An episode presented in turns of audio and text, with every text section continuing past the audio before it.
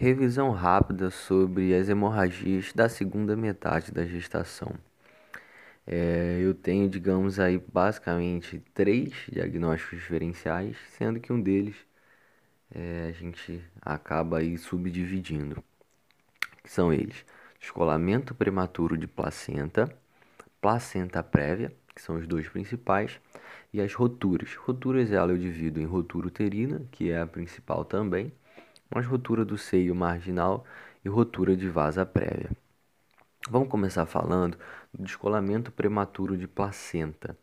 Né? É, em relação ao diagnóstico, como que a gente faz? O paciente apresenta-se com uma hipertonia uterina, taxistolia, ou seja, mais de 6 é, contrações em 10 minutos.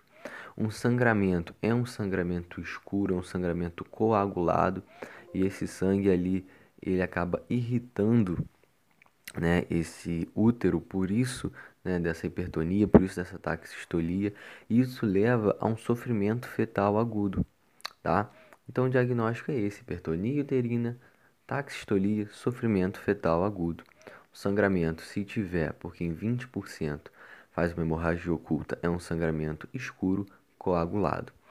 Em relação aos fatores de risco, a gente tem o mnemônico, tá com DPP, que seria o, o T de trauma, o A de anos maior que 35 anos, o C de corioaminonite, né, o COM de corioaminonite, o DPP, o D de drogas, tabagismo, cocaína, o P de polidramia, né, ou de gemelaridade também entra nesse, nessa nessa questão. E o último P seria de pressão alta, hipertensão.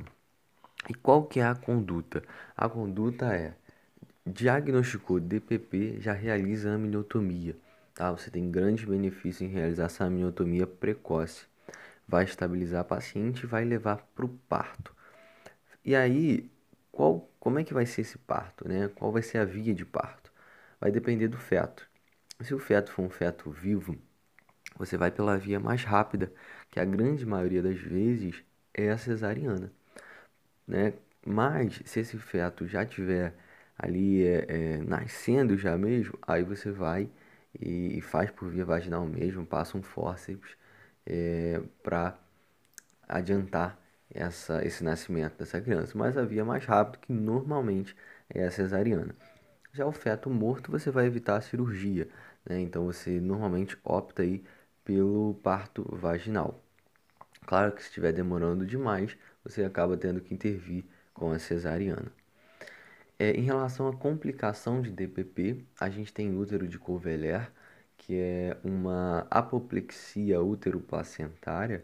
Né? O útero ele fica mole, ele contraiu tanto né, antes ali devido à hipertonia uterina taxistolia, que agora ele não consegue mais contrair, então ele não evolui.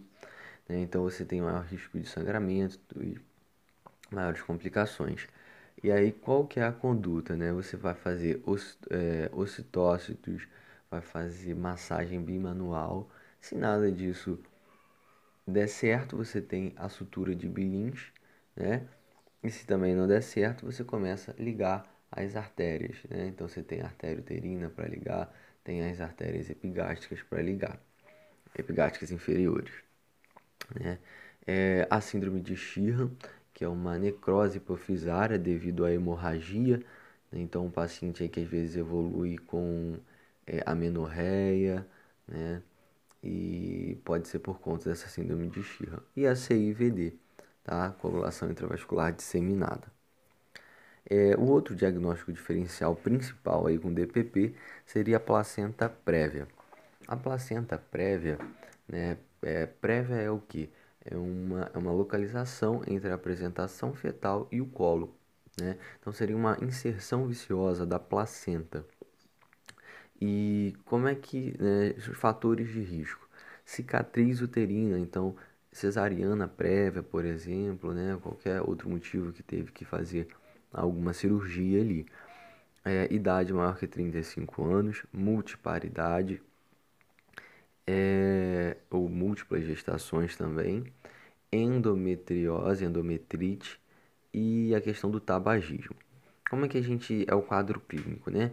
É um sangramento vivo, um sangramento progressivo, um, é, de repetição, espontâneo, né? Um sangramento vivo, já falei, é indolor e não tem é, sofrimento fetal agudo e não tem é, hipertonia uterina. Então a gente faz o mnemônico de prévia.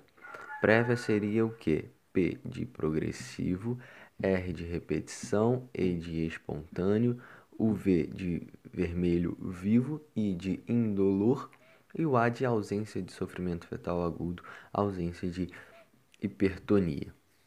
E aí qual que é a conduta, né? Claro, você vai estabilizar esse paciente e avaliar o sangramento. Se for um sangramento intenso, você tem que intervir, né? Então você vai levar essa, essa gestante para o parto.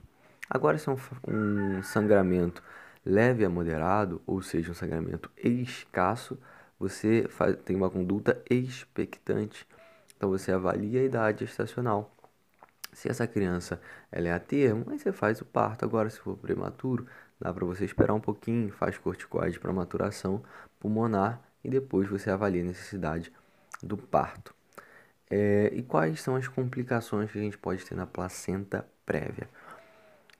A apresentação anormal, porque como a placenta fica ali embaixo, às vezes fica difícil dessa criança girar, então às vezes ela fica com uma apresentação córmica a penetração no útero anormal. Isso é o que? É o acretismo placentário. Né? E aí, qual é, a gente tem, né? É, como que a gente suspeita de um acretismo placentário? História de placenta prévia mais cesárea anterior. Qual é a classificação e a conduta? A gente tem três tipos de acretismo placentário. Né? A placenta acreta, propriamente dita, que é aquela que adere ao endométrio, digamos assim, Pode até tentar conservador nesse caso, mas normalmente você vai para a esterectomia. A gente tem a placenta increta, ela invade o miométrio, tem que é, fazer a esterectomia, e a gente tem a percreta, digamos aí que ela perfura o útero, né? ela chega lá na serose, da serose em diante. Nesse caso também a esterectomia. É, e também a questão do puerpério normal, pode ficar algum resto ali de material placentário que levar a hemorragias e levar a infecção. É... E agora a gente vai para as roturas. Eu tenho a rotura uterina, rotura uterina, fatores de risco, por exemplo, é a questão aí de cristeler, cicatriz uterina prévia, uh, gemelaridade, isso tudo aí pode ser fatores de risco, né? É, e aí na ruptura a gente tem basicamente o que é interessante, né?